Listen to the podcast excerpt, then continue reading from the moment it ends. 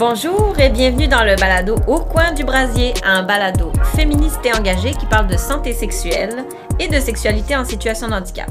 Je m'appelle Gwendoline, je suis étudiante en sexologie au baccalauréat et co-autrice de ce balado dans le cadre de mon implication dans l'organisme Les Trois Sexes. Je suis une femme blanche, blanche cisgenre en situation de handicap.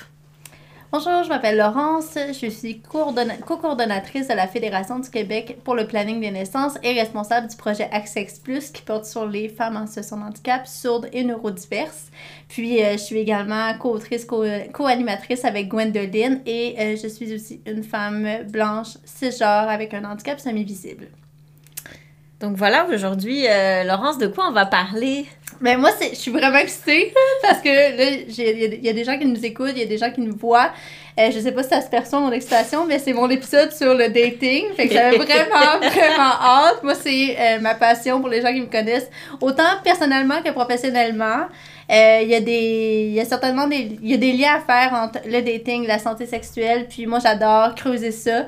Euh, puis surtout, j'ai une passion pour tout ce qui entoure euh, le dating quand on est une femme, une personne en situation de handicap.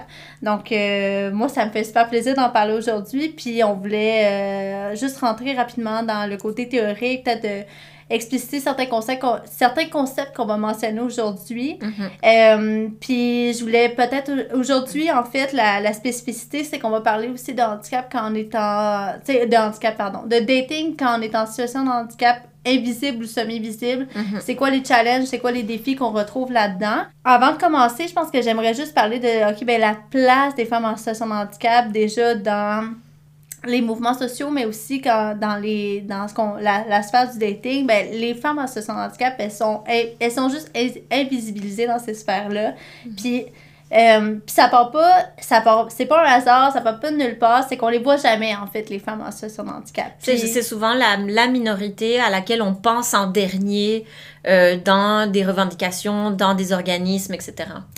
Puis, ça, puis même dans les mouvements de défense de droits des personnes en situation de handicap, les mhm. réalités spécifiques aux femmes en situation de handicap sont souvent invisibilisées. Euh, puis avec quand on regarde l'historique justement des mouvements de défense de droits euh, qui sont anticapacitistes, qu'on remarque, c'est souvent porté par des hommes blancs mhm. euh, en situation de handicap. Fait ce que ça met de l'avant, en fait, c'est un type de corps qu'on pourrait considérer en situation de handicap, puis les femmes sont pas là, puis encore là, quand on parle des femmes racisées, ben, elles sont encore plus absentes, on les voit juste jamais. On est contente de voir à travers les années que, ben, il y a de plus en plus de euh, personnes en situation de handicap qu'on voit à l'écran. Moi, comme je l'ai dit dans différents épisodes, j'aime beaucoup tout ce qui est autour de la culture populaire, tout ce qui est autour de ce qu'on peut voir dans les médias.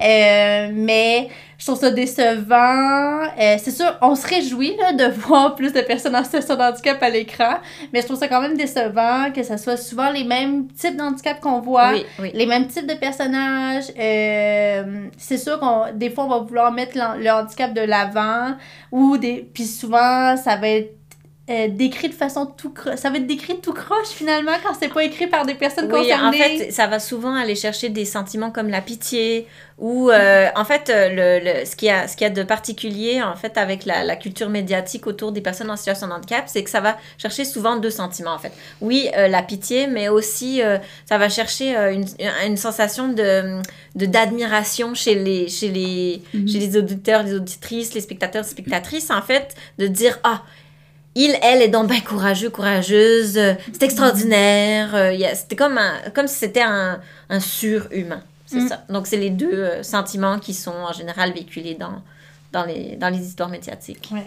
Puis tout ça, je voulais en venir avec cette invisibilisation-là, c'est que ça vient jouer notamment quand on rentre dans la sphère du dating. Puis je vais parler de dating parce que j'ai pas trouvé d'équivalent en français qui, représente vraiment l'expérience complète du dating. C'est pas seulement se faire la course. Je sais qu'il y a, peut-être d'autres, sur d'autres podcasts, peut-être qui ont donné une définition plus claire. On parle vraiment peut-être aller euh, euh, s'inscrire sur des sites, sur, ben, sur des applications de rencontres, mm-hmm. rencontrer des personnes sur ces sites-là ou sur ces applications, euh, aller en rendez-vous, aller en Euh, c'est ça. euh, Sur des rencontres amoureuses, c'est dans... Ouais. pour vérifier en fait s'il y a une comptabilité, c'est une compatibilité. C'est ça, c'est ça. Ouais. Puis il y, a- il y a tout le jeu autour de, de, des, des, des messages textes, des, des appels. euh, Est-ce qu'on s'envoie des photos? Est-ce qu'on s'envoie. En tout cas, il y a vraiment. C'est tout un monde, le dating. C'est ça. Merci Gwen d'avoir tellement bien complété, d'avoir tellement bien complété ça.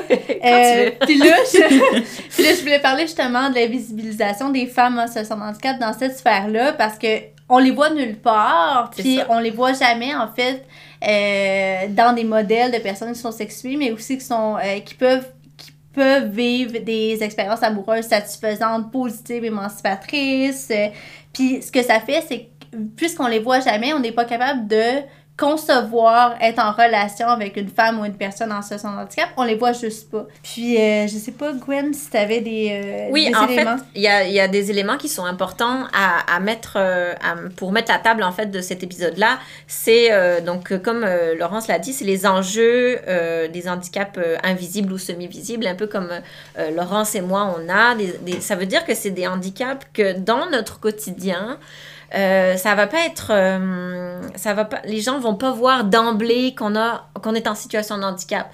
C'est avec euh, une, petite euh, investigation ou mettons un geste particulier où on, va devoir le dire. Donc ça veut dire que si on doit le dire ça veut dire qu'on doit faire un coming out donc sortir du placard faire un dévoilement. Ça c'est une expression qui appartient particulièrement à la, communauté queer LGBT etc pour qui en fait la norme euh, c'est l'hétérosexualité et euh, le, être cisgenre. Mais en fait, on peut appliquer la même théorie euh, au handicap. Il y a un nom pour cette théorie-là, c'est la théorie creep. En fait, c'est une théorie selon la, qui se base sur la théorie queer, selon laquelle, en fait, dans... Ben, je prends juste l'exemple du dévoilement. Pour les personnes qui sont en situation de handicap, ils doivent se revendiquer en situation de handicap. Tandis que les personnes qui n'ont pas de handicap ne se revendiquent pas pas en situation de handicap. Je sais pas si on Ouais. suit. OK. Ouais. Et puis, euh, ce que je voulais dire au niveau de la théorie creep aussi, on, on- on utilise le terme creep, en fait, qui vient de cripple, euh, qui veut dire euh, estropié. Donc, c'est aussi, euh, comme queer, euh, une réappropriation du terme euh, pour euh, le rendre euh, positif, en fait. C'est ça. Euh, c'est ça, puis je veux aussi souligner euh, à travers euh, le, le- cette réappropriation et puis ce, ce- ces mouvements-là que, euh, encore une fois, la société n'est pas adaptée aux personnes en situation de handicap puisqu'elle est pensée par et pour des personnes sans handicap qui, qui, ce qui crée en fait les difficultés au quotidien pour les personnes en situation de handicap. Puis ces difficultés-là, ben, on les retrouve notamment dans la sphère du dating. Je voulais juste terminer la, peut-être la partie théorique sur justement le fait que ben, les violences qu'on vit au quotidien en tant que personne handicapée, on les retrouve également dans la sphère de l'intimité, dans la sphère du dating. C'est pas un monde qui se sépare de, du monde extérieur. On retrouve le même type de violence, que ce soit au niveau ben, euh, des violences capacitistes, le fait qu'on on nous voit jamais. Euh, ben, puis les gens n'ont pas de gêne à reproduire non plus ce type de violence-là. là. La, la, la sphère de, de dating n'est pas nécessairement non plus un safe space pour euh, les personnes en situation de handicap. C'est ça, et ça crée des micro-agressions euh, qui, qui, qui sont vécues, puis comme tu dis, qui sont pas reconnues en Mm. fait. C'est ça. Fait que, ben, pour en parler aujourd'hui, ben, nous, on, re- on reçoit Alicia, euh, qui est notre invitée. Fait qu'on est super contente de la recevoir. Bienvenue Alicia au coin du brasier. Puis, euh, comme, euh, comme on a dit, on- comme on dit dans nos épisodes, toutes les, les invités qu'on reçoit sont des expertes, en fait, de leur sujet. Oui. Puis, c'est en fait les meilleures personnes pour parler de leur vie, de leur vécu, de leurs expériences. C'est pour ça, en fait, qu'on les considère expertes. Mhm. Donc, aujourd'hui, on peut complètement assumer notre savoir puis nos expériences. Puis, euh, il n'y a, pas- y a pas meilleur que nous, en fait, pour en parler. Donc, euh, bienvenue, Alicia, puis on est super contente de t'avoir. Super. Oui, vraiment. Merci beaucoup. Bienvenue. Euh, donc c'est ça, moi je vais un peu ouvrir le bal des questions, euh, d'aller très généralement, mais euh, est-ce que tu pourrais un petit peu nous parler de, de, de toi et puis de qu'est-ce qui t'amène aujourd'hui au coin du brasier? Oui, euh, donc oui, allô, je m'appelle Alicia Anne. Euh, je suis étudiante à l'Université Concordia en sociologie, puis je suis aussi une mineure en études interdisciplinaires de la sexualité, euh, à ne pas confondre avec la se- sexologie, comme Gwen. C'est vraiment c'est en plus l'aspect social de la sexualité, euh, comment la sexualité est représentée dans, dans la sphère sociale. Donc, c'est pas exactement la même chose. Euh, puis, euh, oui, j'ai aussi un blog où j'écris. Puis, ça fait à peu près un an que je fais des podcasts. Je suis aussi conférencière. Donc, ça, fait à peu près un an que je suis dans ce bassin-là. Parce que ça fait à peu près un an que j'ai fait mon coming out par rapport à mon handicap. Aux gens euh, dans ma vie personnelle, mais aussi plus euh, de façon large. Euh, c'est donc que j'utilise mon Instagram pour parler de ces enjeux-là, etc. Puis oui, voilà, donc j'utilise ma plateforme, mes plateformes du mieux que je peux pour parler de ces enjeux-là et de ces enjeux-là, parce qu'évidemment, c'est des enjeux qui sont pas individuels, qui sont pas seuls. tu sais, c'est pas juste une case sur une grille, c'est une grille au complet. Euh, Mhm. puis cette case-là est sur toutes les autres grilles du monde aussi. Euh, donc voilà, je dirais que c'est majoritairement ça. Super. Est-ce que, euh, tu me parles, euh, par exemple, j'aimerais rebondir sur le fait qu'en fait, il y a un an, un an et demi, je pense, c'est ça, tu as fait ton coming out Mhm. auprès de tes proches de, de, de cette situation de handicap. Est-ce que, par exemple, tu pourrais me parler un petit peu de ça et, euh, de comment est-ce que ça s'articule pour ton militantisme, en fait? Oui, euh, ben, pendant un moment, euh, j'étais, premièrement, j'étais sans diagnostic. Euh, donc, ça, c'était, c'était un- une, une autre chose aussi.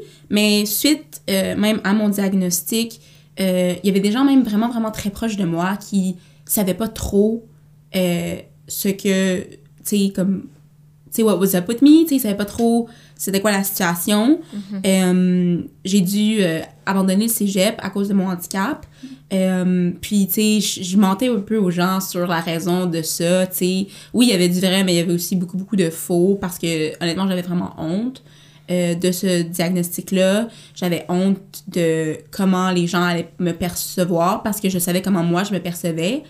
Euh, puis, j'étais consciente que, oui, on est toujours plus...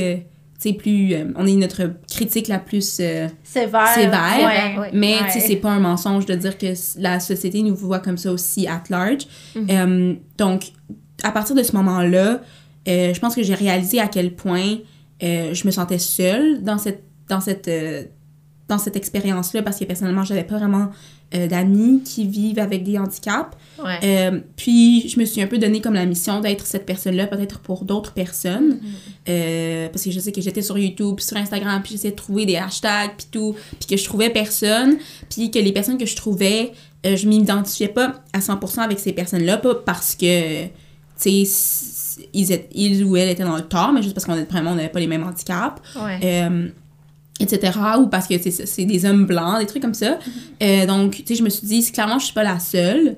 Euh, puis j'ai envie d'être cette personne-là pour, pour quelqu'un. Tu sais, s'il y a quelqu'un qui peut lire mes articles ou juste regarder mon Instagram, puis dire, ah ben, tu sais, c'est important, ou j'apprends avec sa plateforme, etc. Euh, donc, je dirais que c'est de, de prendre ce sentiment de honte-là, puis d'essayer de le transformer en quelque chose de positif, mais aussi quelque chose qui peut rassembler les gens. Je dirais que c'est vraiment ça qui m'a inspiré à, tu sais, à, à mettre le. À, sais, à, à sauter là-dedans. Ah, ça me touche tellement ce que tu dis. je, me, je me sens comme ça aussi, tu sais, avant que je rencontre Laurence, puis avant que je Mhm. m'identifie moi-même aussi positivement comme une femme en situation de handicap, c'était la même chose. Je me, dis, je me sentais seule au monde, là. Mhm. Je me disais, c'est sûr qu'il n'y a personne d'autre qui existe. Comme je, je dois être la seule personne au monde qui vit ça. Oui. Mais non, on n'est pas seul. Puis c'est aussi pour ça quand j'ai voulu créer ce balado-là, c'est pour donner une voix à toutes ces personnes-là. Puis pour, pour, pour dire à- aux, gens qui écoutent, on existe. Mhm. Allô? Bonjour.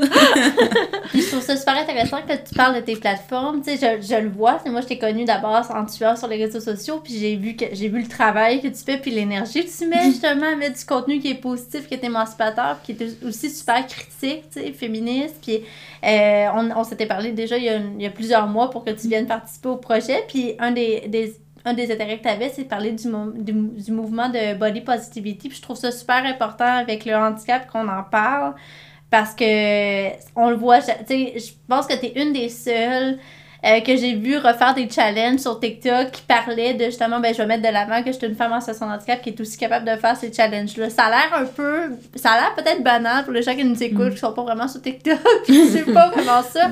Mais pour moi, j'étais là, ben, on les voit jamais, ces exemples-là de femmes en situation de handicap sont comme, mais non, je vais, je le faire. Puis peut-être que j'aimerais ça t'entendre en fait sur ta vision de ce mouvement-là, le body positivity. En plus que t'in- t'investis vraiment Instagram, comment tu le vois, tu sais? Oui, ben, je pense que même quand j'étais plus jeune, avant euh, d'avoir mon diagnostic, vraiment, vraiment beaucoup avant, euh, j'étais, tu j'ai toujours été tu une petite fille qui avait pas beaucoup d'estime d'elle-même, tu sais. Euh, tu j'ai vraiment eu un moment euh, critique où je me rappelle être dans ma classe d'anglais en... C'est vraiment dramatique, je suis vraiment désolée. Mais en secondaire 2, puis de m'être dit, waouh, je suis laide. Comme je suis, je suis vraiment une laide personne. Ouf. Girl, what am I gonna cry? Mais oui, tu sais, j'ai eu, j'ai vraiment eu ce moment-là. Puis là, je, je cherchais un peu partout pour essayer de de, de, de, de, de plus me sentir comme ça, puis d'essayer de, de pouvoir m'identifier à d'autres personnes. Fait que je pense que j'ai toujours été vraiment investie dans ce mouvement-là, même avant de savoir ce que c'était ou, de savoir à quel point c'était gros. Puis, en devenant plus vieille, euh, puis en me délaissant de, tranquillement des insécurités que j'avais étant euh, jeune, euh, ce- je- après j'ai eu mon diagnostic, puis ça, ça a été un peu comme, wow, comme, yo, je pensais que, comme, we were done with this, tu sais, je pensais que j'allais juste pour être heureuse, puis comme me trouver cute, tu sais.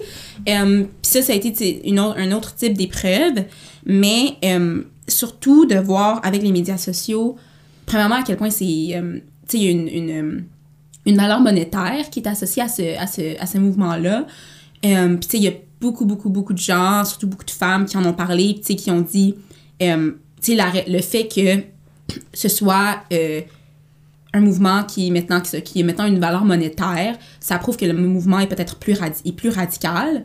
Euh, S'il y a des, ma- des marques, euh, sais, qui, euh, euh, à- qui, qui appartiennent à des hommes cisgenres blancs, qui sont prêts à mettre de l'argent là-dedans, peut-être c'est parce qu'on est, on est à côté. On a. Ouais, perdu, on a On- perdu le message. euh, Exactement. ouais. On a perdu l'essence de ce que ça devait être. Puis, euh, je pense que c'est aussi quelque chose de vraiment touché puis de, de, de, de sensible dans la mesure où, euh, peu importe de quoi tu l'air, c'est sûr que les gens ont. Il y a personne qui est à 100% comme confiant en eux-mêmes, sais, qui se trouve beau, belle, sexy, euh, 24 heures sur 24. C'est Tu sais, il y a, y a personne comme ça, tu sais. Ouais. Puis, tu sais, je pense que c'est un sujet sensible parce que, sais, de dire à certaines personnes, ah, ben, t'as pas le droit de participer à ce mouvement-là, il y a des gens qui vont se sentir vraiment blessés par ça. Mais je pense qu'il faut aussi vraiment être critique sur le fait qu'aujourd'hui, quand on parle de ce mouvement-là, ce qu'on voit, c'est le trois quarts, c'est des femmes blanches, minces ou de, de taille médium, euh, qui sont qui vivent pas avec un handicap, ceux qui sont cisgenres, qui ont des représentations euh, de genre vraiment normatives. Oui. Euh, Puis, tu sais, ce mettons, ces mannequins-là qui parti- participent à ces campagnes-là, tu se font payer pour participer à ça. Puis c'est difficile maintenant de, de backtrack, tu de faire euh, des pas en arrière, de reculer, puis de dire à certaines personnes, ah ben non, tu peux pas faire partie de ce mouvement-là parce que, comme j'ai dit, c'est sensible. Mais je pense qu'il faut se rester critique puis réaliser que les femmes qui sont à l'avant de ce mouvement-là maintenant, en 2021, c'est des femmes qui sont pas vraiment critiquées pour leur physique plus qu'il faut. Puis je pense que c'est ça le problème. Puis aussi que, tu sais, j'ai parlé d'insécurité puis d'estime de soi. Oui, c'est une c'est un, un point vraiment central de ça. Mais aussi, il faut réaliser que ce mouvement-là n'est pas parti parce que des femmes, tu sais, ont eu un moment, tu sais, comme moi j'ai eu dans leur classe d'anglais. Tu sais, c'est des femmes qui se faisaient refuser du travail parce qu'elles étaient, parce qu'elles étaient grosses. Des femmes... euh, qui se faisaient refuser des, des logements parce qu'elles étaient trans, Ouais. euh, des femmes en situation de handicap qui n'avaient aucune liberté euh, économique. Euh, Puis là, aujourd'hui, c'est c'est ça, c'est des, des femmes vraiment plus privilégiées qui ont un bourrelet, qui sont Ouais. la face de ce mouvement-là. Puis je trouve que ça, il y a quelque chose qu'il faut, il faut reconsidérer ça. Donc, pour les Ouais. femmes en situation de handicap, je trouve qu'on est souvent oublié euh, pour des milliards de raisons. Mais une des raisons pourquoi je pense qu'on est oublié, c'est parce qu'on est tellement à côté de la traque qu'on oublie euh, le l'aspect juridique puis l'aspect euh, euh, institutionnelle de ce mouvement-là. Vraiment, je suis vraiment d'accord. Puis, tu sais, je voulais qu'on parle justement de, de, de ce mouvement-là de body positivity parce que je- ça fait vraiment un lien avec la désirabilité aussi, comment qu'on est perçu. Puis le fait qu'on soit pas là dans ces mouvements-là qui deviennent tellement la mode, ben c'est que les, on- les gens arrivent même pas à nous voir dans ce qui devient trending, ce qui devient populaire. Fait euh, puis je voulais, tu sais, justement, t'en as, je sais que tu en as parlé aussi sur d'autres podcasts, puis que t'es, t'es, euh, tu, tu parles beaucoup de ça, mais justement, là, comme les, tu sais, le, le dating pour toi, euh, ben là, j'ai comme plein de questions. Je vais commencer par la première question, Laurence. euh, tu sais, j'étais quand même curieuse. Tu dis qu'il y a un an, tu as commencé à t'assumer positivement en tant que femme en situation de handicap. Est-ce qu'il y avait un, un élément déclencheur? Est-ce que c'était ton diagnostic ou il y avait peut-être une série d'éléments? Euh, je dirais que, en fait, la- le moment qui a été, je dirais, un peu déclencheur pour ça, c'était pas nécessairement mon, diagnostic parce que ça m'a pris un moment avant de, de sais, d'accepter ça moi-même. Euh, mais euh, il y a un podcast, euh, j'ai été invitée sur le podcast justement pour parler capacitisme il y a quelques mois maintenant, que je conseille à tout le monde, le podcast Walk or Whatever, pour celles qui, celles qui savent pas. J'avais originellement, originellement filmé un épisode, enregistré un épisode avec elle, je- je- littéralement avant que la pandémie commence, je leur ai dit, ces filles-là, c'est les dernières personnes que j'ai vues avant que le, le, ce soit l'alerte mondiale. Euh, puis finalement, cet épisode-là n'a pas vraiment vu le jour, si je peux dire ça comme ça, là, mais euh, oui, tu sais, elle cherchait des, des invités, puis j'écoutais leur podcast, puis je me suis dit, ben, tu sais, je pense que ce serait important qu'on ait parlé de ça parce qu'on n'en parle jamais. Euh, puis, tu sais, c'est ça. Puis après, j'étais consciente que si je voulais faire la promotion de cet épisode-là, ben, il, j'avais, il fallait que j'ai un petit talk avec certaines personnes. Euh, puis, c'est ça, c'est, tu sais, j'ai annoncé que j'avais été invitée sur cet épisode-là, puis j'ai partagé l'épisode, puis euh, j'ai fait mon coming out sur Instagram comme ça. Euh, puis là, tu sais, il y a des gens qui m'ont rejoint par la suite, euh, des gens avec qui j'allais au cégep, tu sais, qui m'ont vu quitter le programme, tu sais, à cause de... Pas à cause de ça, parce que au moment, à ce moment-là, j'avais pas trop dit comment ça s'était passé, là, tu sais, la- toute la vérité derrière ça. Mais, euh, mais oui, je dirais que, tu sais, c'était cette envie-là de, de partager la, ré- la réalité que je vivais, euh, la réalité que j'avais l'impression que j'allais vivre, puis de vouloir, euh, de vouloir savoir que je faisais ma part pour m'aider moi-même, obviously, mais aussi d'aider toutes les personnes qui sont qui vivent avec un handicap puis qui ont l'impression qu'ils n'ont pas de voix. Mhm. Puis, je- tu sais, pour peut-être euh, revenir plus, en tout cas spécifiquement sur le dating, je me demandais, tu sais, toi, avec justement cette prise de parole-là publique, est-ce que tu as vu un changement dans la sphère de ton dating? Je sais qu'en pandémie, c'est un peu, c'est un peu, c'est pas, pas un contexte de dating qui est normal ou Idéal. vraiment non. pas idéal. Non, vraiment Mm. pas. Puis je me dis, est-ce que justement cette prise de position-là, puis ces, ces positions affirmées-là, est-ce que tu as vu une différence? Ou juste, même avant que tu prennes position, de parler de ton handicap, comment ça se passait? Hum, Je dirais après, euh, plus ou moins dans la mesure où euh, les gens que j'ai datés après le savaient à cause de mon Instagram. Euh, Est-ce que j'allais dans les détails avec eux? Vraiment pas. Euh, mais aussi, c'est parce que, tu sais, c'était pas tant... euh, tu sais, ça avait pas tant d'importance. avant, je dirais que, tu sais, avant ça, j'avais fait mon coming out à deux des personnes que je fréquentais. Puis, encore une fois, c'était, tu sais, quelque chose qu'on, on parlait pas vraiment de ça, et, tu sais. Mais je pense que c'est vraiment plus quelque chose de personnel dans la mesure où euh, je suis quelqu'un qui, oui, je date un peu, mais tu sais, je suis pas comme une, genre une serial dater. Tu sais, je sais qu'il y a des gens qui, qui, qui aimeraient vraiment ça, puis que moi, ça me donne vraiment beaucoup d'anxiété, honnêtement. Ouais. Euh, mais, euh, mais sais, puis après, j'ai fait mon coming out à d'autres personnes par la suite, ou même, en fait, non, il y avait trois personnes avant. Euh, puis, dirais la, la, la différence, c'était vraiment plus de savoir que j'avais pas à, euh, comme à, à atteindre des, des, des expectations, tu sais, des, des attentes Des attentes. euh, que je savais que moi, j'étais pas capable d'atteindre. Mm. Euh, puis d'avoir une paix intérieure par rapport à ça. Parce que je pense qu'il y a beaucoup de gens qui sont qui vivent pas en- avec un handicap qui réalisent pas à quel point ça peut être drainant et taxant émotionnellement et physiquement de devoir présenter comme étant une personne qui est able-bodied. Euh, c'est sûr que pour certaines personnes, c'est totalement impossible parce que leur handicap est plus visible. Euh, puis pour d'autres personnes, c'est juste vraiment plus difficile que pour d'autres. Mais pour moi, c'était quelque chose qui était vraiment lourd. C'est ça le- le- la difficulté derrière, euh, derrière le, le- le dévoilement à être en situation de handicap dans le cadre du dating, c'est que tu, dans, dans tout cadre de dating, on, euh, on a des attentes. La personne en face de toi a des attentes. Euh, puis en général, les attentes rejoignent une espèce de norme sociétale, norme de beauté, norme de féminité, norme de corps, etc. Euh, donc, de rejoindre, d'essayer de rejoindre ces attentes-là en étant euh, avec un handicap, ben, de devoir l'annoncer. Comment est-ce que tu vas l'annoncer? Comment est-ce que euh, tu vas dealer avec la personne? Comment elle va réagir? Ça- Tu sais, comment est-ce que tu vas dealer avec la réaction de la personne? euh, Puis les gens s'en rendent pas compte. Je pense que les gens de l'extérieur pourront jamais voir quelle énergie ça demande. Puis, euh, tu sais, je voulais voir, toi, qu'est-ce que. Quand tu disais faire ton communion avec quelqu'un, qu'est-ce qui qu'est-ce que tu négociais? Tu sais, quand. Qu'est-ce qui te peut-être te freinait avant, puis là te freine plus, ou qu'est-ce qui te freine encore aujourd'hui? Hum, je dirais, mettons, comme la dernière personne que je fréquentais avant la pandémie et euh, donc avant mon coming out public, euh, tu sais, c'était un gars qui venait, I mean, chez moi, là, it is what it is. Um, mais tu sais, il m- tu sais, il m'avait demandé, tu sais, il me demandait de venir chez lui, puis tout, puis euh, ça, peut-être que vous allez pouvoir re- relate, là, mais je suis vraiment, je suis vraiment devenue euh, une, euh, genre, inspecteur gadget, là, comme, puis je pense que t'as comme pas le choix, là, mais, tu sais, chaque photo que tu postes, je sais sur quel étage t'habites. Tu sais, parce que je suis vraiment consciente des Ouais. Fait que tu postes une photo de ta plante, la lumière qui est sur la plante verte de ce côté, comme je sais tout.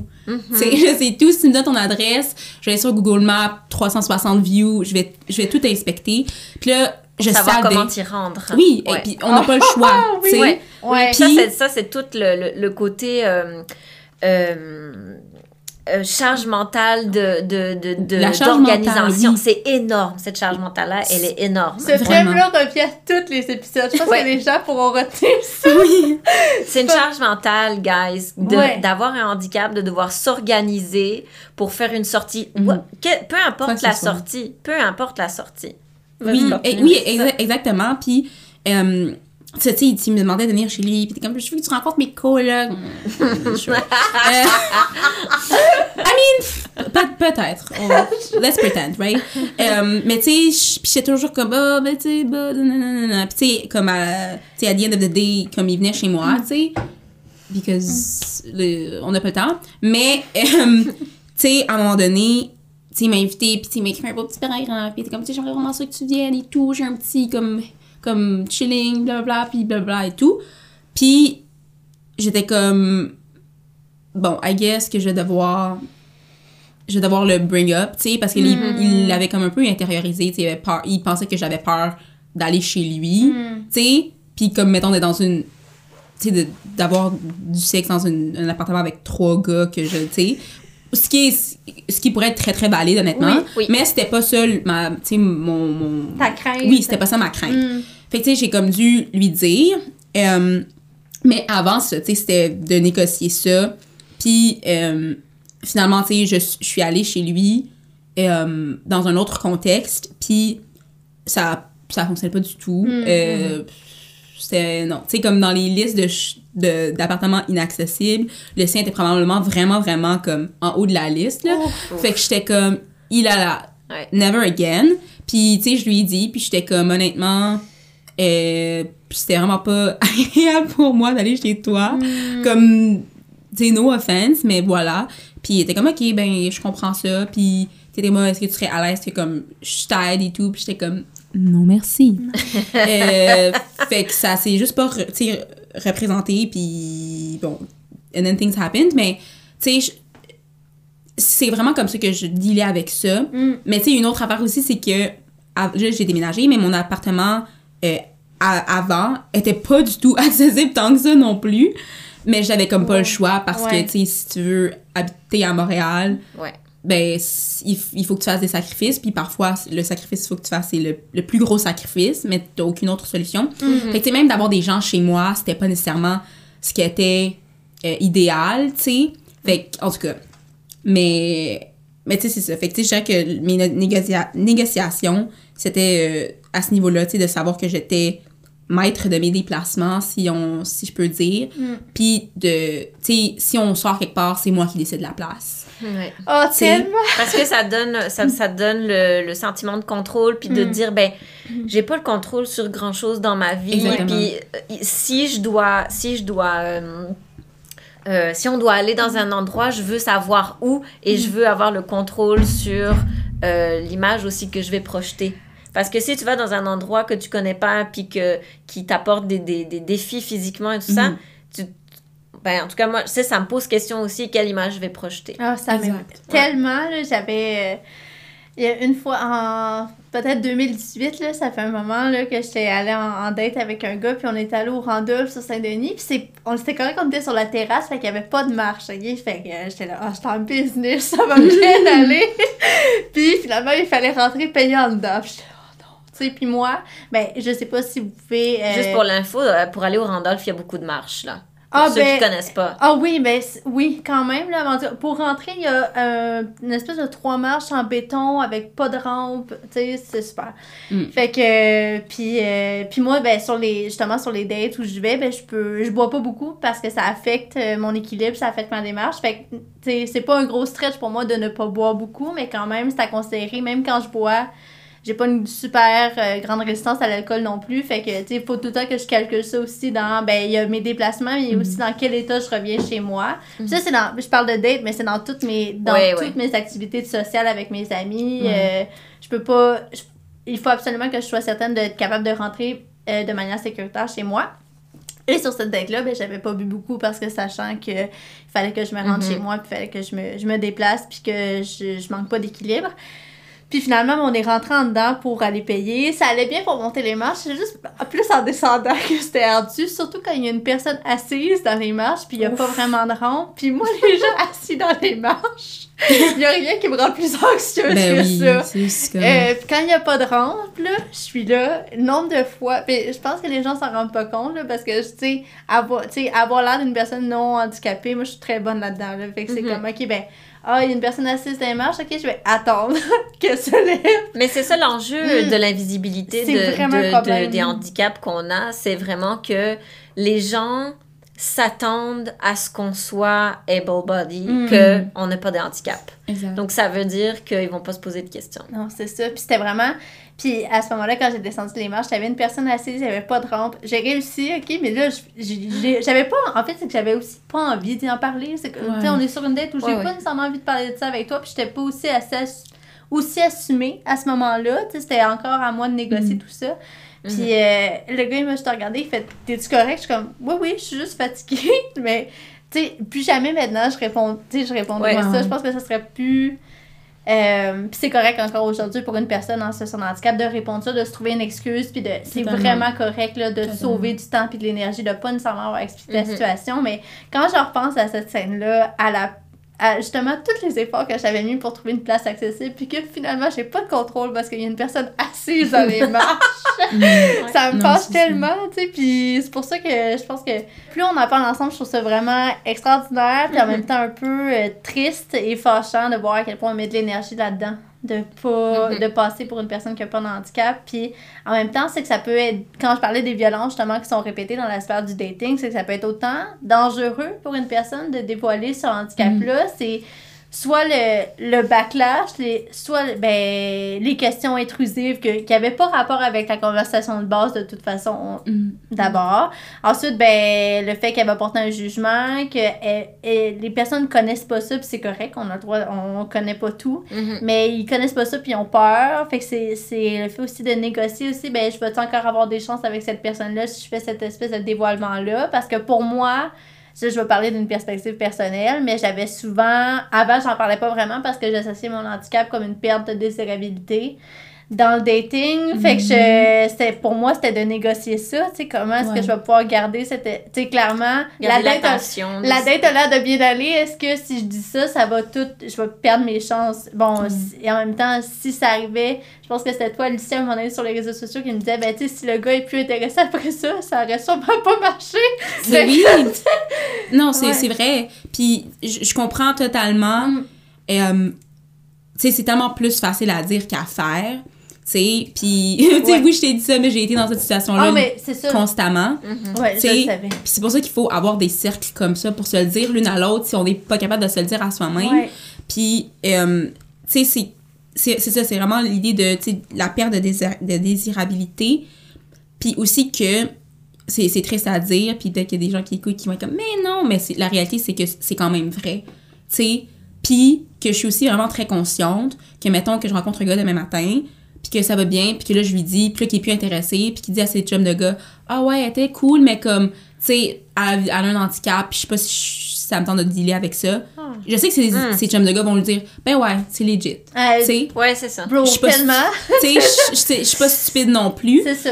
Euh, puis tu sais, je pense que c'est- facile à dire pour les gens qui n'auront jamais à vivre avec ça, qui n'ont Mm. jamais à vivre avec cette pression-là, euh, d'avoir des... Que, les, que tout le monde autour de toi ait des attentes, euh, que tu sais que tu seras pas capable de remplir, puis que ces attentes-là sont tellement importantes pour certaines personnes qui vont pouvoir juste partir sans aucune euh, sorte de, euh, de culpabilité, si je peux dire.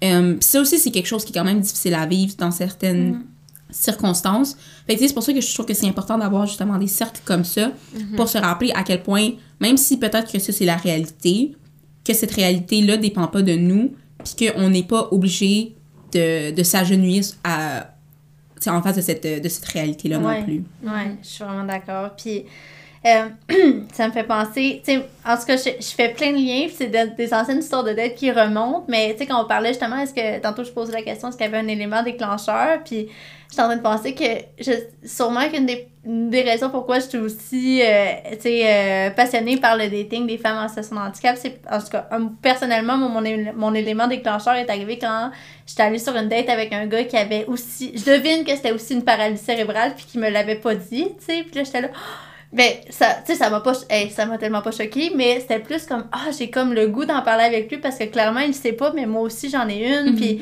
on n'a pas parlé finalement parce que c'était pas ma place de poser ces questions-là. Puis finalement, on n'a pas eu de deuxième date. Mais je me disais, quand je suis rentrée chez moi, puis j'étais allée voir mon, mon coloc à ce moment-là avec qui je vivais, puis j'ai dit, hey, c'est la première fois que je me rends compte que moi-même, j'avais jamais pensé pour aller sur une date avec un gars qui avait un handicap. Tu sais, c'est Mhm. à quel point aussi on, a, on intériorise le capacitisme puis qu'on ne Oui. voit pas. C'est Oui. exactement, exactement dans ces, dans ces positions-là. Puis je suis une personne en situation de handicap Mhm. qui a besoin de négocier ça à chaque fois. Mhm. C'était sûrement la même chose pour lui. Mhm. Mais pour moi, ça a fait un immense déclic à ce moment-là. Puis c'est drôle parce que peut-être deux ans après, euh, j'ai eu une, une date avec un autre gars que je lui parlais de mon, mon emploi par rapport au handicap. Puis il était comme, ah, ça m'intéresse. Puis sur ses photos, j'avais déjà deviné par ses jambes qu'il avait une paralysie cérébrale parce que j'avais les mêmes que lui, tu sais.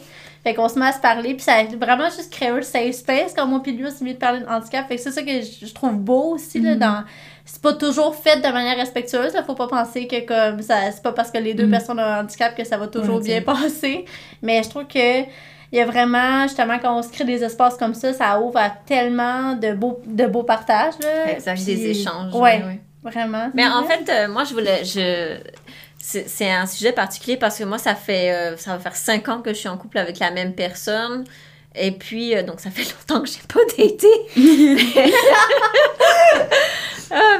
Mais à l'époque où je le faisais, en fait, euh, je- j'aimerais revenir sur quelque chose que j'ai dit dans le premier épisode euh, où je disais que euh, il y a plein de gens, je me suis fait dire toute ma vie, mais ça se voit pas. Euh, moi, je te considère pas comme une personne en situation de Mhm. handicap et tout ça. Puis moi, j'avais tellement intégré cette information-là que je me, je me sentais pas en situation de handicap. Puis quand Mhm. je, je rencontrais une nouvelle personne en date, ben, je le disais, mais je me le disais comme... euh, ben, je sais pas, moi, comme si j'avais... J'aime euh, le bleu. J'aime le bleu. Puis je, j'aime Ouais, pas. ouais. je disais ça comme ça. Puis en fait, ça ça, ça, a jamais été un enjeu. Mm. Puis euh, il y a même des fois où je l'ai jamais dit. Puis euh, je l'ai pas dit. On restait ou soit pour un one night ou des choses comme ça. Puis la personne le remarquait pas. Ou peut-être qu'elle le remarquait, mais qu'on on n'en parlait pas. Puis il y a quelque chose, je sais pas si c'était cette attitude-là du fait que j'avais pas conscience, j'avais pas j'avais pas fait le coming out à, à moi-même Mhm. que c'était pas un enjeu. Je sais pas Mm. comment dire ça, tu sais, c'est comme particulier puis je pense que ce, cet enjeu-là, il est particulier à moi parce que j'ai un j'ai un handicap semi-visible qui est vraiment ben qui est ben minime, mettons, j'ai pas d'aide à la mobilité, des choses comme ça donc Mm. Le fait de passer, entre guillemets, pour une personne euh, euh, qui n'a pas de handicap, il y a eu aussi des avantages. Ouais. Puis je serais curieuse de voir, tu sais, dans ton quotidien, autant dans tes études, est-ce que tu vois, euh, je sais pas dans tes programmes d'études comment ça se passe, mais la place du handicap, la place des femmes en situation, en situation de handicap, quelle place ça a dans la sexualité, tu sais, comment est-ce qu'on en parle? Est-ce que tu vois comme, est-ce qu'il y a des progrès ou on est encore au même, euh, on répète encore les mêmes choses il y a- il y a 10 ans? là? Euh, je dirais que dans mes cours, euh, c'est comme j'ai dit plus tôt, j'étudie en sociologie et en études de la sexualité. Euh, j'ai commencé à avoir des cours, des textes, cette session-ci, là, littéralement. Mm. Puis je suis en troisième année maintenant. Mais, tu sais, puis je dirais que oui, il y a beaucoup de choses qui sont très pertinentes. Mais encore une fois, tu sais, je pense que c'est le même problème. Tu sais, quelque chose qu'on parle souvent dans les, dans les sciences sociales. Tu sais, si tu vas dans un cours euh, d'études féministes, tu sais, il n'y a pas un homme assis dans le cours. Tu sais, Ouais. euh, si à, à Concordia, je sais qu'ils ont euh, un cours qui s'appelle Trans Studies, tu sais, il n'y a pas beaucoup de personnes cis dans le cours. Tu sais, c'est que c'est toujours les mêmes personnes qui, littéralement, dans le cadre d'un cours universitaire, qui payent pour apprendre sur leur propre réalité. Hmm. Oui, oui. Puis Ouais. oui, c'est très important. Puis justement, je suis vraiment intéressée sais, à lire beaucoup, euh, tu sais, ce qu'on appelle en anglais le Critical Disability Studies. Tu sais, je suis vraiment très passionnée par ça. Mais encore une fois, les gens qui boivent ce contenu-là sont souvent les personnes qui connaissent déjà le contenu. Tu sais. Mhm. Euh, fait que, pour ça, je dirais qu'il y a un ajustement à faire. Euh, je dirais que je n'ai pas été vraiment frappée par des choses euh, qui étaient très, mettons, vieilles ou, euh, tu sais, des choses qui se disent plus, mettons, ou irrespectueuses. Euh, vraiment pas, donc je suis Mm. contente. Maintenant, euh, dans l'institution universitaire euh, globale, à Concordia, je dirais que c'est vraiment une, une zone grise dans la mesure où, oui, on a du support, mais il faut que tu ailles chercher le support, que tu répètes que tu veux du support. On va te le donner. que, en tant qu'étudiante en situation de handicap. Ouais, tu vas le recevoir, mais il, il faut que tu le demandes. J'ai eu euh, deux, trois situations où j'avais des, des, des, des salles de classe qui n'étaient pas accessibles. Tu sais, c'est moi qui dois envoyer le courriel à la, au centre euh, Mhm. d'aide, qui doit envoyer un courriel à mon professeur. Puis là, mon professeur, il lit pas mon courriel, fait qu'il me demande de répéter. Puis là, il faut que je renvoie un autre courriel. Puis après, il a juste lu le début du paragraphe, fait qu'il faut que je répète le... Puis là, vous pensez que je niaise, c'est très, non, très non, vrai. je- non, non, Il faut que je- c'est vrai. Il faut que je répète la fin du courriel. Puis là, il m'explique pourquoi, il me demande pourquoi c'est un problème. Puis là, il faut que je lui dise que c'est parce que je, tu sais, je vis avec un handicap. Puis les, les escaliers qu'il y a pour se rendre à la classe, ça fonctionne pas du tout pour moi. Puis là, il me dit qu'il va voir ce qu'il peut faire. Mais là, je lui explique que non, t'as pas à voir. Il faut juste que tu envoies un courriel à la personne qui est si, si dans le courriel. Tu sais, c'est que c'est des. À la fin, ça fonctionne. Ouais. Ouais. Mais encore là, tu sais, on parle de charge mentale. Quelle énergie ça. t'a pris, c'est ça. Exactement, tu sais. Puis évidemment qu'il y a des situations où il n'y a pas d'aide du tout, puis on fait juste se dire Oh, I'm sorry, puis il te raccroche, tu sais. Puis ce qui arrive le trois quarts du temps. Mais, tu sais, donc ça, ça a l'air d'être un progrès. Mais encore là, c'est que c'est quand même pas assez. S'il faut que je fasse 75 back and forth pour régler un problème qui aurait jamais dû être là au départ, c'est c'est quand, c'est quand même Ouais. problématique, là. C'est vraiment problématique. Mhm. Oh mon dieu. L'accessibilité des locaux, l'accessibilité des, de, de- du matériel aussi pour Mhm. certaines personnes, c'est Mhm. une problématique. euh, elle, est là, elle est là aussi à l'UCAM. euh, je, je sais que euh, dans les locaux euh, qui sont euh, en auditoire, euh, qui sont euh, Oh my god. euh, penchés, je sais pas comment on dit, Avec euh, des en escaliers pente, qui- ouais, Ouais. avec des escaliers, ben les personnes qui sont en situation de handicap, qui peuvent pas prendre les marches, mais ils doivent s'asseoir, excuse-moi, mais tout devant, Ou tout donc, derrière. Ou Ou tout tout derrière, derrière. c'est ça. tout devant ou tout derrière. Puis si t'es tout devant, ben tu, tu te tapes un torticolis parce que ton pa- parce que l'écran il est Mhm. hyper haut.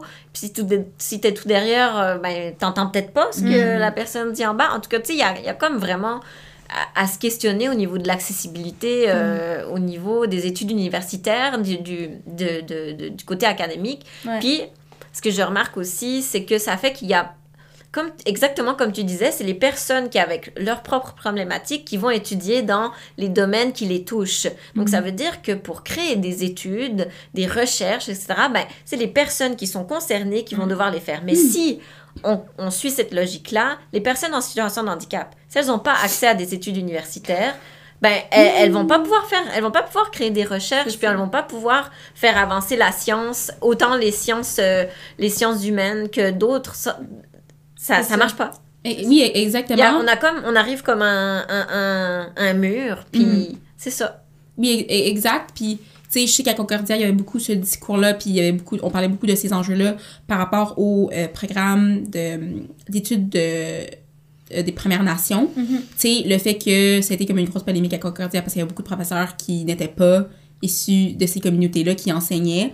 Mais ensuite, tu sais, c'est de se dire, ah ben oui, c'est des programmes qui sont importants, mais en même temps, quelle aide on donne aux personnes issues des Premières Nations? Est-ce que c'est facile pour eux oui de pour avoir suivre? accès oui, de, une- un- d'aller au bac, ensuite à la maîtrise, au doctorat pour devenir professeur d'université? ouais Pas vraiment. Est-ce qu'on donne de l'aide à ces personnes-là? Non. Est-ce que Mm-hmm. nécessairement ces personnes-là ont envie de participer à un, un, un de participer à un processus quand même vraiment assez colonial? oui Euh, tu sais, qu'on va aider juste à moitié. Puis Mm-hmm. dans la même situation, je dirais pas nécessairement dans la même situation, mais c'est des enjeux similaires. Ouais. Tu sais, si je veux devenir euh, professeur euh, euh, d'université, puis de- d'avoir un cours qui va parler des enjeux des femmes handicap ou juste de, tu sais, disability justice at large, c'est quoi le soutien que je reçois moi en ce moment en tant qu'étudiante? Mhm. Encore une fois, on a déjà parlé, c'est quand même assez dans une zone grise. Ouais. Ouais. Donc, encore une fois, c'est ces enjeux-là qui sont un peu boiteux dans le sens où, euh, tu sais, c'est beaucoup, beaucoup de charge mentale pour à la fin se rendre compte que les gens qui auraient besoin le plus de ce matériel-là seront jamais vraiment les personnes qui sont assis dans, et assises Non, dans nos salles de classe. là. exact non non non en effet c'est c'est c'est des gens qui sont déjà convaincus Exactement. Ouais, tu sais, j'ai pas, euh, j'ai pas besoin de d'expliquer, tu sais, de vous expliquer que je suis une personne qui a de la valeur, que, une per- une personne, que je suis une personne euh, qui vit certains enjeux parce que vous les vivez déjà au quotidien. oui Puis même si vous les vivez pas parce que vous avez, euh, vous, vous, avez une situation qui est différente, vous, vous comprenez puis vous croyez ça puis vous êtes convaincu, tu sais. Fait que ça aussi c'est un, un autre enjeu, euh, tu sais, on its own, mais encore là c'est ça, tu sais, c'est que si on veut s'infiltrer, si je peux dire, dans certains, dans certains milieux, même si c'est vraiment vraiment nécessaire, on n'a pas vraiment le support.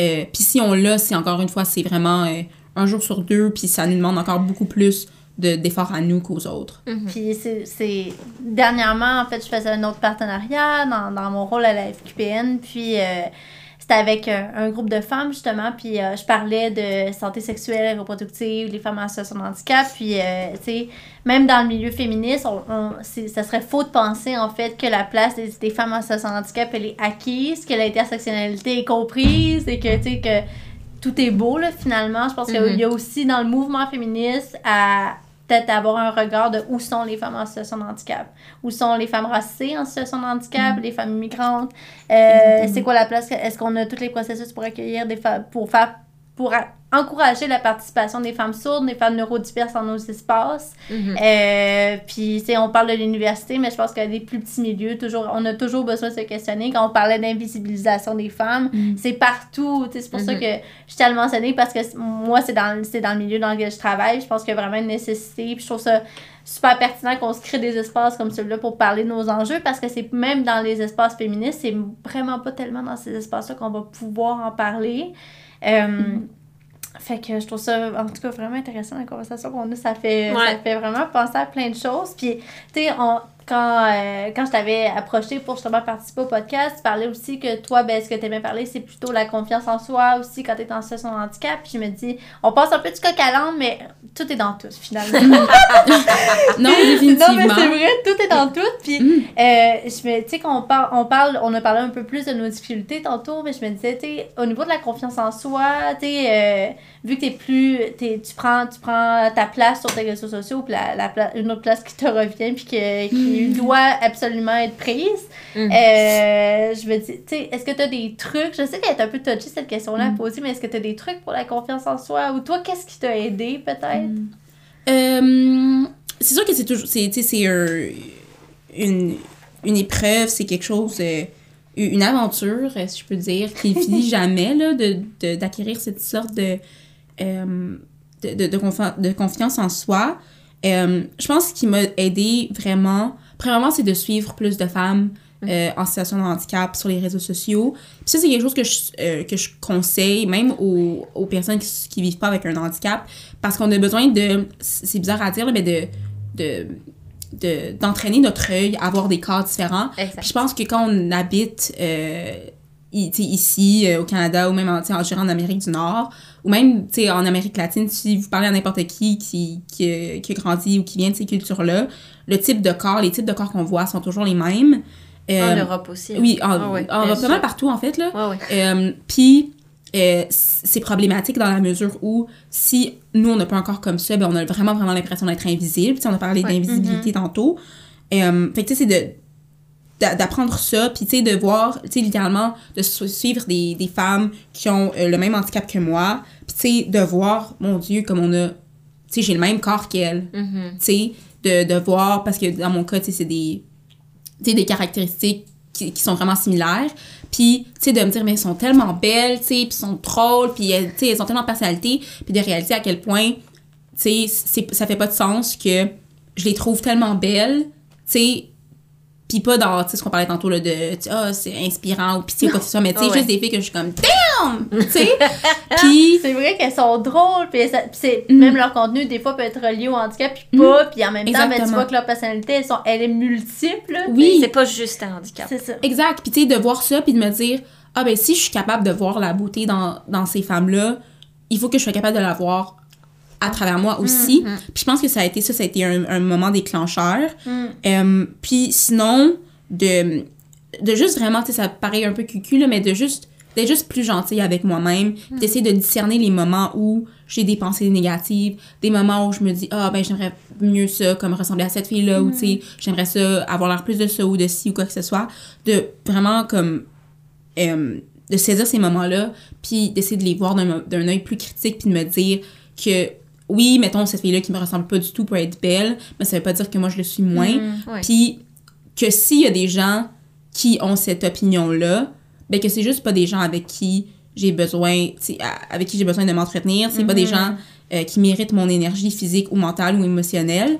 Ouais. Euh, Puis quand j'ai des moments comme ça où je suis vraiment trop critique envers moi-même, mais c'est juste de me dire today's not the day, puis il faut juste que je, je, suis capable ça, de, de juste identifier ces moments-là, Mhm. puis de réaliser que c'est pas c'est pas parce que mon corps est problématique, mais juste parce que la façon dont on est élevé dans une société Oui. qui est tellement capaciste, de se dire que c'est que c'est juste les, les reflets de cette soci- société-là, Oui. pas la ré- réflexion de mon corps personnellement. C'est tellement ça, c'est tellement vrai. Puis j'avais une pensée en tête, je me disais, tu sais, je veux pas que les gens qui nous écoutent euh, sentent une pression justement d'être super confiante par rapport à son handicap, d'être super affirmée. Puis je pense pas que c'est ça qu'on a dit aujourd'hui, mais je veux juste être, être clair que il y a pas de point à atteindre, il y a pas de euh, il y a pas de C'est pas une course. C'est pas une course. Non. Puis c'est pas linéaire, surtout cette Mhm. confiance par Non, rapport au handicap. Ouf, c'est vraiment pas linéaire. Tu peux, tu peux passer un moment où tu te dis, OK, ben je l'assume vraiment. Puis il, Mhm. peut, il peut pas se passer un événement où tu te dis, oh, finalement, j'en parle plus jamais. Mhm. Exactement. Fait que c'est pour ça que je, tu sais,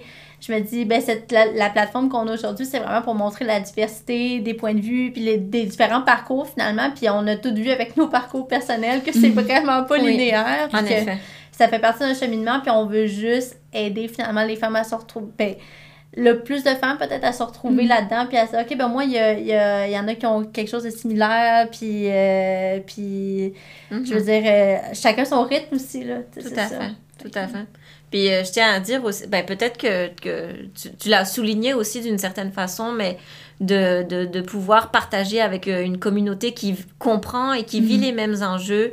Mais c'est ça, à ça aussi que, que, que, que sert ce podcast-là. Donc, euh, si vous nous écoutez, puis que vous avez euh, ces sentiments-là de vous sentir seul, et puis de, de, d'avoir vraiment pas ces sensations de... de, de, de- en fait, de vous identifier au discours qu'on a eu aujourd'hui, n'hésitez pas à nous écrire. Ça va nous faire plaisir de vous répondre. On va vous donner euh, dans, la description de l'épisode des, liens vers des, des comptes Instagram à suivre pour diversifier euh, Mhm. euh, vos algorithmes Instagram.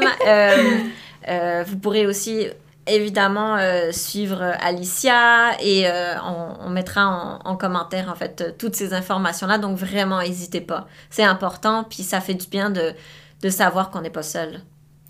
Puis comme tu parlais, euh, je, pense que je profiterai en fait ton, de la conclusion que tu viens d'amorcer pour euh, demander à Alicia justement, après la conversation qu'on a eue, puis même après, après euh, la... Après l'épisode, qu'est-ce que tu aimerais que les gens retiennent finalement euh, sur les femmes en situation de handicap ou juste tes pensées en général? Je dirais. Hmm, c'est vraiment une question, je dirais, de juste pas assumer que la façon dont on est, invisibilisé, que ce soit quelque chose de, de, d'objectif ou de. euh, tu sais, qu'il y a une raison pour ça. Tu sais, je pense qu'il y a beaucoup de gens qui font des conclusions vraiment trop rapidement de se dire Ah, ben, si je connais personne qui sort avec une femme qui vit avec un handicap, ben, c'est que premièrement qu'on n'existe pas ou de se dire ah ben c'est parce que ces femmes là ont pas envie de dater ou que euh, ah ben elles sont pas des elles peuvent pas être des bonnes blondes ou des bonnes euh, épouses ou quoi que ce soit. Euh, puis de se dire vraiment plus que c'est sociétal. Euh, la raison pourquoi on n'est pas représenté dans les médias euh, comme étant des personnes avec une sexualité c'est pas parce qu'on n'a pas de sexualité c'est parce qu'on est invisibilisé. Euh, puis de juste, premièrement, de, de toujours être critique de tout ce que vous voyez. Et ça, c'est littéralement pour n'importe quoi, pour les stéréotypes de genre, de diversité sexuelle, les stéréotypes euh, euh, raciaux, etc. C'est pas, c'est pas parce que ces choses-là sont vraies, c'est parce que ces choses-là sont produites, ces idées-là sont produites par un système euh, qui est là pour euh, avantager qu'un seul type de personne. Donc, c'est ça, de ne pas prendre pour acquis tout ce que vous voyez euh, ben, sur vos écrans, puis de vraiment essayer de prendre des narratifs qui sont individuels. Donc, de là, l'importance de suivre des personnes sur les réseaux sociaux euh, qui vivent avec des handicaps, c'est vraiment, vraiment important. Ben, parfait. Hey, Merci beaucoup. Mais Merci avant, Alicia. avant de se quitter, j'aimerais savoir où est-ce qu'on peut te suivre, tes réseaux sociaux, si tu veux les, euh, les mentionner, Mhm. ça serait maintenant. Oui, euh, ben dans le fond, euh, vous pouvez me sur- suivre sur mon compte Instra- Instagram. Euh, c'est là, j'ai pas de comme de compte séparé là, je dirais que c'est vraiment juste là où je poste, euh, tu sais ce que je fais au, au niveau de mon travail, euh, les choses que j'ai à venir. Je parle aussi de mes articles sur ce compte-là, Euh, puis aussi juste moi là qui qui, qui c'est ça. Donc là, mon compte Instagram c'est Lonely Ali A L L I E. Euh, puis aussi mon blog euh, qui est sur la plateforme vocal.media au même nom, donc Lonely Ali, A-L-L-I-E. Euh, puis voilà, j'ai aussi comme un, ce que j'aime appeler affectueuse- affectueusement mon fake link tree dans mon compte Instagram qui dans ma bio, qui est un Google Doc de tous les trucs que j'ai fait avant. Donc si j'ai été les, les podcasts où été invitée, les entrevues que j'ai fait, etc. Donc voilà. Extraordinaire. Merci, Merci beaucoup. beaucoup. Merci. Merci, mais je vais conclure euh, si tu le veux bien. Si tu n'as rien à ajouter, parfait. Ben, euh, euh, donc, euh, on mettra euh, tous les liens que tu viens de dire, comme j'ai dit tantôt, dans, notre description.